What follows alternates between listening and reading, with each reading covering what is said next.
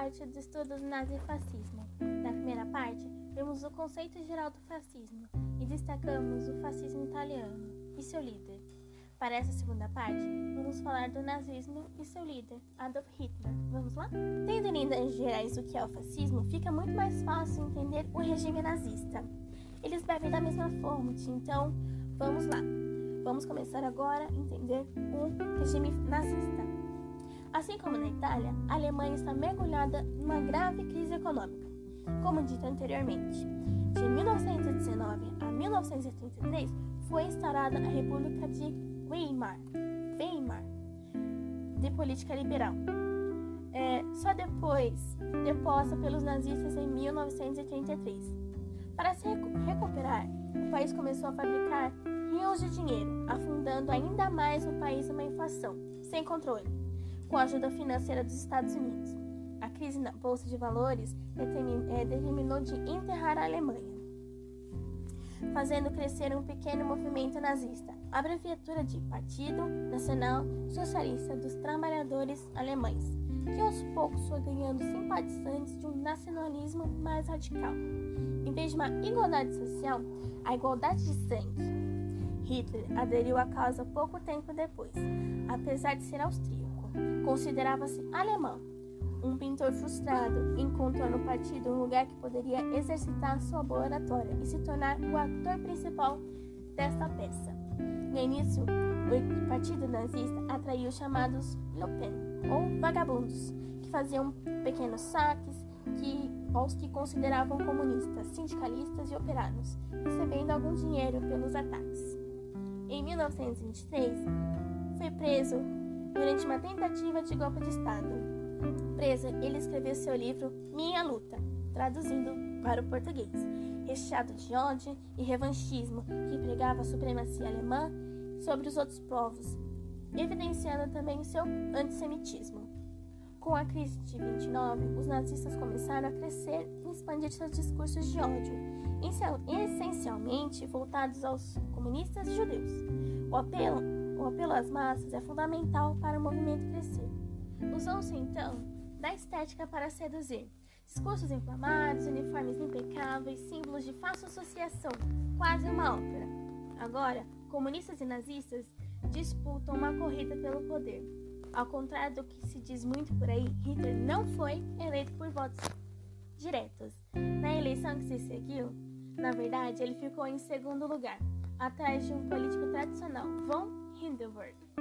Na verdade, ele só chega ao poder após o apoio de empresários, com medo de uma maioria comunista no Senado, e pressionam o Congresso a indicação de Hitler a primeiro-ministro, imaginando que poderiam controlar ele.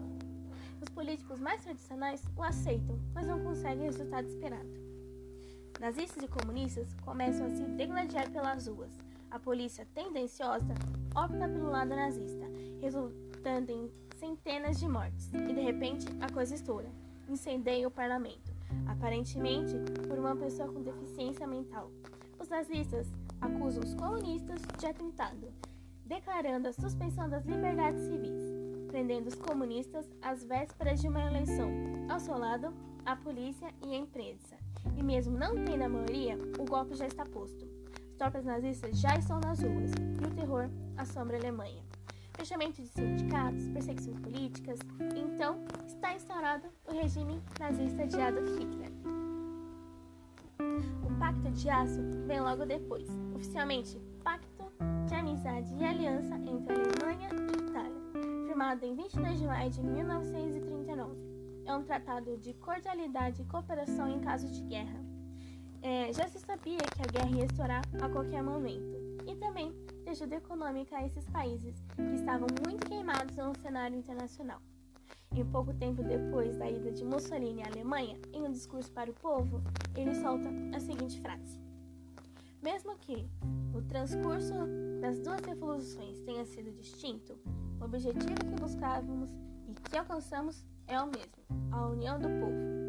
A identificação é imediata e essa aliança se mantém no transcurso da guerra, em uma cooperação muito assertiva e vantajosa. A amizade incondicional acaba lá pelo fim da guerra, após a invasão da Sicília pelos aliados. O exército alemão marcha sobre Itália e cria uma nova frente de batalha contra o avanço dos aliados. Fascistas e nazistas assinam outros tratados, mas vamos, vamos deixá-lo para depois no transcurso deste projeto.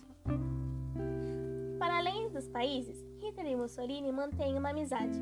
Historiadores dizem que Hitler tinha uma profunda admiração por Mussolini e o conceito dos romanos, césares, o inspiravam bastante. Como vimos, os regimes nazifascistas surgem quase do mesmo modo. O regime nazista, claramente, apoiado no fascismo. A extrema-direita surge em situações de extrema instabilidade política e econômica. E a visão de um governo mão de ferro, paternalista, seduz a burguesia. E as camadas mais pobres tendo poder assusta, e o fantasma do comunismo assombra. Vamos agora mergulhar um pouco na vida de Hitler antes de se tornar essa figura histórica. Adolf Hitler nasceu em 20 de abril de 1889, na cidade de Braun am Inn, uma cidade da Áustria-Hungria, hoje localizada na Áustria, próxima à fronteira do Império Alemão. Quando Hitler tinha apenas 3 anos, sua família se mudou para Passau, na Alemanha. Lá, adquiriu um dialeto bavaro bávaro, desculpa, que trouxe uma marca reconhecível em sua voz. A família retornou à Áustria e se assentou em Leonding em 1894. E em julho de 1895, Alois, seu pai, se aposentou em Halfield, próxima a Lambach, onde ele passou a criar abelhas. Hitler estudou numa escola pública, próxima a Fischham, Gente, desculpa, se italiano eu sou ruim, alemão não tem jeito. Um, a ideia de fazenda de abelhas de Alois Hitler em Halfden terminou em fracasso e em 1897 a família se mudou para Lambach. Aos oito anos, Hitler começou a ter aulas de canto e chegou a se apresentar no coral de, de uma igreja. Nesse período, até, é, até considerou virar padre e em 1898 retomou novamente para Leonding. A morte de seu irmão mais novo, Edmund, devido ao sarampo em 1900, afetou muito Hitler. Ele mudou de uma pessoa confiável e extrovertida a um aluno consciencioso para um rapaz tatucinto e desapegado, que batia de frente com seus pais e professores. Foi ignorado pelo pai e mandado para uma escola regular em vez de uma, uma escola de arte como queria. Como muitos austríacos alemães, Hitler começou a desenvolver ideias nacionalistas e pan-germânicas desde muito jovem. Ele expressa apoio à Alemanha, desprezando a decadente monarquia dos Habsburgos e seu império multiétnico. Hitler e seus amigos se, se complementava com Heil e cantava Deutschland Line em vez do hino imperial austríaco. Após a morte repentina de Alois, em 30 de janeiro de 1903, o desempenho de Hitler na escola deteriorou e sua mãe permitiu que abandonasse os estudos naquele momento. Ela então se matriculou numa Real School em setembro de 1904 onde seu comportamento e desempenho escolar melhoraram. Em 1905, após passar no exame final, Hitler deixou a escola sem ambições de se aprofundar nos estudos ou fazer planos de carreira. Desde 1905, Hitler passou a viver uma vida boêmia em Viena, financiado pela pensão de órfão que recebia e o apoio proveniente de sua mãe. Teve vários trabalhos, incluindo de pintor, vendendo aquarelas em lugares turísticos de Viena. A Academia de Belas Artes o rejeitou em 1907 e em 1908, afirmando que ele era inapto para a pintura. O diretor da academia, porém, sugeriu que Hitler estudasse arquitetura, que também era um dos seus interesses. Mas ele não tinha as qualificações da academia, já que tinham terminado, que não tinha terminado a escola secundária. Em 21 de dezembro de 1907, sua mãe morreu de câncer de mama, aos 47 anos.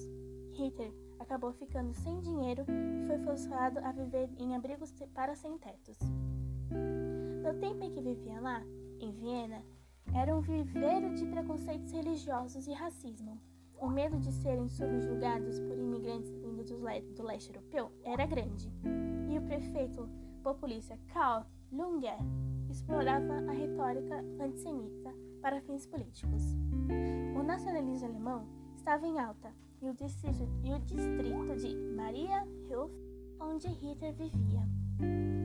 O nacionalista George Hitler von Schneuer, que advoga o pan-germanismo, antissionismo, o anti-eslavismo e o anticatolicismo, é uma grande influência para Hitler. Ele lia jornais que espalhavam preconceito e cultuavam o medo dos cristãos de serem inundados pelo fluxo de judeus do leste.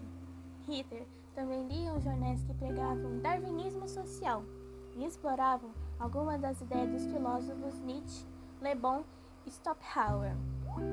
Era hostil ao que ele via como germanofobia católica e demonstrou admiração por Martin Lutero. Quando eclodiu a Primeira Guerra Mundial, Hitler vivia em Munique embora fosse um cidadão austríaco, se voluntariou ao exército da Baviera. Em um relatório feito pelas autoridades bavaras, em 1929, diz que Hitler serviu o exército local por erro. Tecnicamente, como austríaco, não poderia servir o exército. Ele se juntou ao 16º Regimento de Reserva da Infantaria Bavara, primeira companhia do regimento, servindo como mensageiro da Frente Ocidental, na França e na Bélgica. Uma função muito perigosa que envolvia a exposição a fogo inimigo em vez da proteção proporcionada pela trincheira. Serviu também parte do tempo no quartel-general do regimento em Foms and Lapos. Desculpa, gente, esses nomes são muito complicados. Ele esteve presente nas batalhas de Ypres do Som e do Somme, onde foi ferido em Arras e em Passenchel. Foi condecorado por bravura, recebendo a Cruz de Ferro de segunda classe, ao fim de 1914. Sob recomendação do oficial judeu Hugo Gutmann, Hitler recebeu outra medalha, a Cruz de Ferro de primeira classe, em agosto de 1918. Uma condecoração raramente dada a um soldado de sua patente. Ele também recebeu o distintivo do ferido, 18 de maio de 1918. A folha de serviço de Hitler, no geral, foi exemplar, mas nunca foi promovido além de cabo, que era a patente mais alta oferecida por um estrangeiro no exército alemão na época. Durante a Batalha do Somme, em outubro de 1916, ele foi ferido na coxa quando um disparo da artilharia caiu perto de sua posição. Hitler passou dois meses em um hospital, em Belitz, retornando para o seu regimento em 15 de março de 1917. E em 15 de outubro de 1918 foi cegado temporariamente por gás mostarda. Durante um ataque, foi hospitalizado em Passawalk. Enquanto estava lá, Hitler foi informado da derrota da Alemanha. Hitler descreveu seu tempo na guerra como a maior das experiências. Ele foi muito elogiado por seus oficiais superiores devido à bravura que demonstrava. A experiência no combate reforçou seu patriotismo, fazendo dele um nacionalista apaixonado. Hitler ficou chocado com a derrota da Alemanha em novembro de 1918. A derrota mudou sua ideologia. Como muitos outros nacionalistas alemães e veteranos de guerra, ele acreditava na teoria da punhalada nas costas, que consistia na ideia de que o exército alemão, invicto no campo de batalha, foi traído e apunhalado pelas costas pela liderança, pela liderança política civil pelos e pelos marxistas, que mais tarde foram chamados pelos nazistas de criminosos de novembro. O Tratado de Versalhes de 1919 julgou a Alemanha a única responsável pela guerra e, portanto, deveria ser severamente punida. O país perdeu várias partes do seu território e a região estratégica da Romênia, Remânia, desculpa, foi desmilitarizada. O tratado também propôs pesadas sanções econômicas e exigiu que o país pagasse grandes, grandes reparações para as nações vencedoras. Muitos alemães viram o tratado como uma, uma humilhação injusta. O rancor do Tratado de Versalhes, junto com a grave crise econômica e social do pós-guerra na Alemanha, seria explorado por Hitler para fins políticos. Aí chegamos ao fim de mais um episódio. E esse tema é de extrema importância para entender os próximos. Se de um lado temos Alemanha e Itália juntas, de outro temos a União Soviética e o totalitarismo também faz parte disso. E nesse caso, de um regime de extrema esquerda, inaugurado por Stalin, o stalinismo. Para esse episódio, vou deixar uma recomendação. Na verdade, são duas.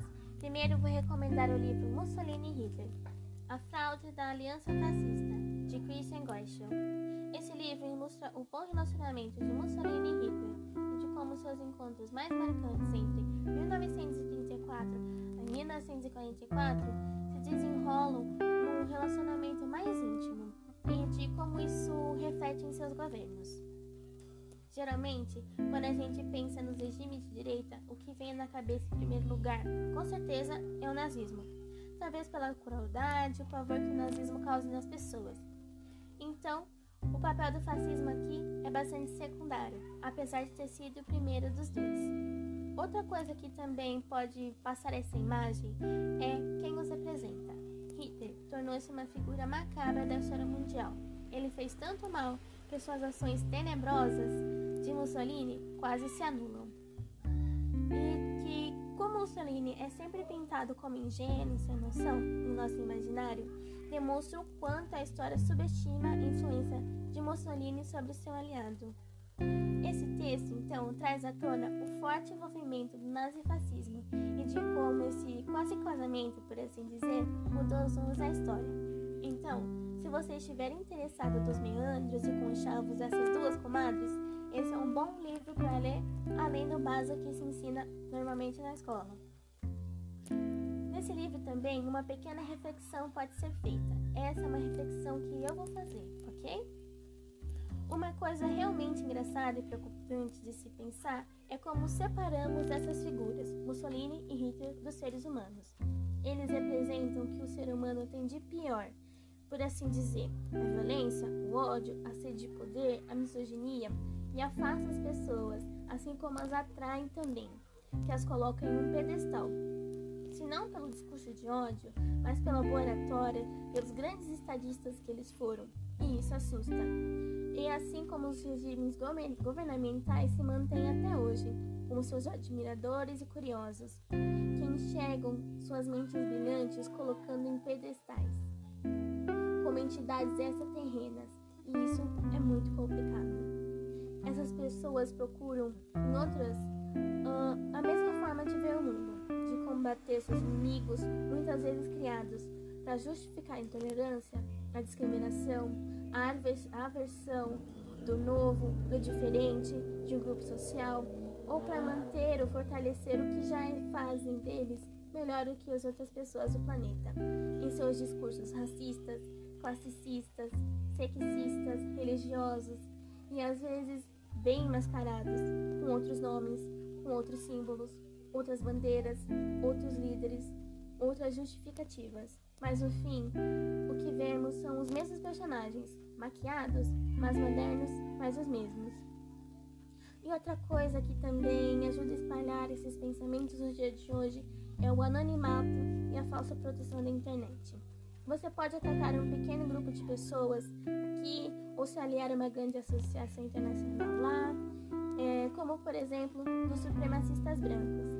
É por isso que cada vez mais é comum ver pela internet ataque a pessoas famosas ou não. Essa é uma nova forma que esses grupos encontram de se unir e pôr em prática o que acreditam ser seu mundo ideal. Acabando a nossa pequena reflexão, vamos para a segunda recomendação de hoje. da Destruição, de Peter Cohn. Já é um documentário bem antiguinho aí, mas vale a pena dar uma conferida. Tem lá no YouTube, acha facinho. O doc ilustra bem a questão da característica nazista e da estética, mas também vale para o fascismo, né? A exaltação do líder, a obediência cega, os espetáculos públicos para realmente encantar quem visse. O doc mostra isso de uma forma bem legal.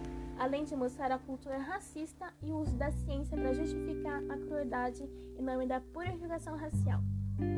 A arte também passa por censura, especialmente pelo gosto pessoal de Hitler e o que ele achava que era digno e o que ele achava que era bonito. E também mostra um aspecto bastante interessante que é a propaganda. Vemos como ela serve para narrar uma história e até manipular as massas.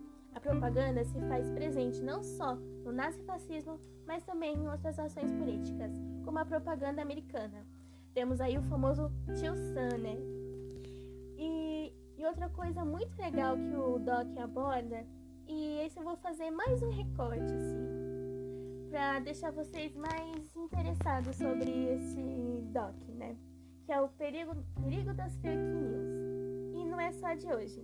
Talvez ela tenha sido potencializada com a internet, sim, mas ela sempre esteja aqui, no rádio, no cinema. E esse documentário traz isso, isso é muito interessante para pensar, né? E como as coisas tendem a se repetir também, né? Uh, ultimamente temos visto um ressurgimento da extrema-direita, o patriotismo, culto líder, o movimento saudosista, do tipo, você, você deve ter ouvido muito aí, né? Ai, a minha infância era diferente, antigamente esse país funcionava. E, e assim, esses discursos têm se tornado cada vez mais comuns. E se você discorda desse discurso, você é logo taxado de comunista. Falando neles, no próximo podcast vamos falar sobre a União Soviética, retomando a Revolução Russa e os seus porquês, né? Por que a Rússia conseguiu alcançar o conceito de comunismo? Por que eles, né? porque, segundo as teorias, a Rússia não tinha um melhor cenário para uma revolução, né? Vamos falar sobre seus líderes e resgatar o conceito do que é o comunismo científico de Karl Marx e Friedrich Engels, suas motivações políticas e o que levaram a Rússia a sair da Primeira Guerra e entrar na Segunda Guerra. Explicar, é, como eu já disse anteriormente, é, o regime totalitário de esquerda, o stalinismo. E por fim, o papel fundamental da Rússia na Segunda Guerra e sua maior arma, que é o inverno rigoroso. Mas vou ficando por aqui. Espero que tenham gostado. Até a próxima. Tchau, tchau.